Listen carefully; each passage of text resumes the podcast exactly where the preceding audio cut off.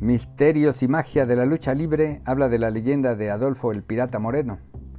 Libro escrito por Enrique Bringas López y Aleida Bringas Hidalgo, no solo es una biografía muy documentada de un luchador importante por varias causas, sino un compendio tanto de la lucha libre en Naucalpan como de la importancia socioeconómica que tal deporte tiene a nivel local y nacional. El libro empieza por desarrollar el rostro oscuro de la lucha libre, donde se documentan las lesiones y los daños irreversibles sufridos por distintos luchadores, quienes lo mismo pierden movilidad o funciones de algunos órganos o miembros que quedan desfigurados en partes del rostro por la práctica de esta profesión deportiva. Si las tragedias personales son muchas, las colectivas también se dan, como accidentes automovilísticos que involucran a varios luchadores al viajar en un solo vehículo. El profesionalismo de los luchadores ha llevado a muchos a presentarse a trabajar con lesiones mayores, tanto en arenas menores o como en las importantes, en el deseo de no fallarle al público. Por error de los ejecutantes o por accidentes causados por las condiciones de las arenas, Muchos luchadores vieron cortada una carrera importante. Décadas de entrenar muchas horas todos los días no garantiza la ausencia de heridas, a veces mortales, en estos profesionales del ring. La historia de El Pirata Moreno es la de un hombre esforzado que tras buscar en distintas profesiones se encuentra en la lucha libre el lugar para desarrollarse, para ser famoso en varios países, conocer mundo y luego regresar a Naucalpan para devolver el regalo recibido y construir una arena que se habría de transformar a la actual arena Naucalpan. El libro no evita hablar del empresario y su familia, estableciendo con ello tanto la importancia de esta para el empresario como la herencia que deja el pirata. De menor tamaño que la Arena México y muchas otras, pero de igual o mayor importancia, la Arena Naucalpan se inaugura en su actual diseño en diciembre de 1977 con un cartel muy importante en el que destacan el Santo, Huracán Ramírez, Rey Mendoza y el Signo, todos estelares de la época y muchos inmortales de este deporte adentro y fuera del país. La lucha libre mexicana, como cualquier otro deporte, contiene la posibilidad de una mejor vida para quienes lo practican. La Arena Naucalpan fue el lugar donde nacieron luchadores mexicanos importantes a nivel mundial, como Aníbal, Dos Caras, el Doctor Cerebro, Negro Casas y muchos otros. También es cuna de otros menos famosos, pero no por ello menos importantes, como el Bombero Infernal, maestro de muchas generaciones de luchadores principiantes, algunos iniciados desde la infancia.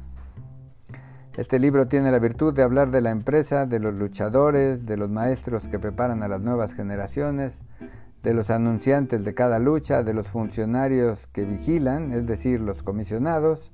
de referees, quienes al igual que los luchadores pueden ser clasificados como rudos o técnicos,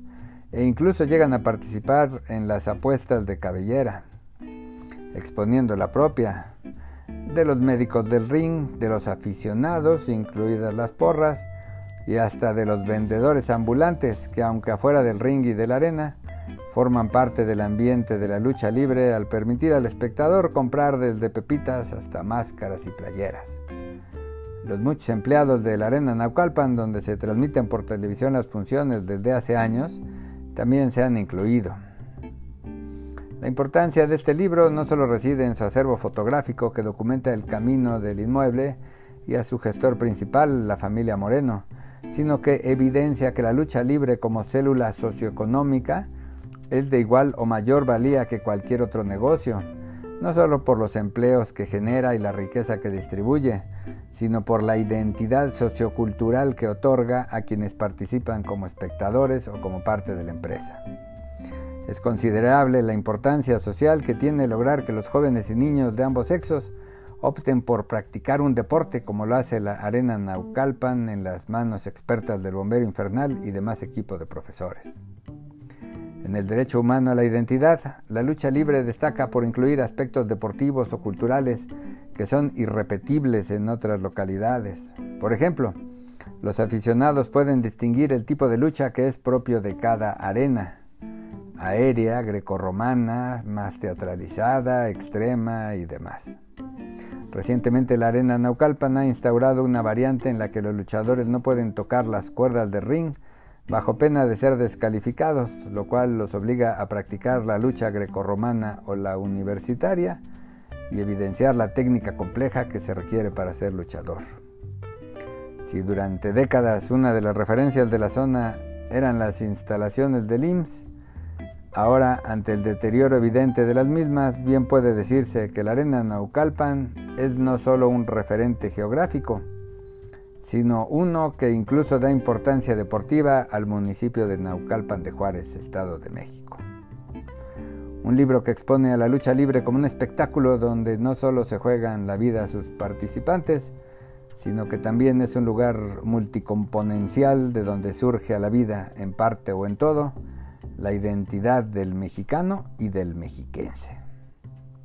Busque en Instagram arroba libros-de-ricardo o en inglés arroba ricardos-books. Gracias y hasta la próxima.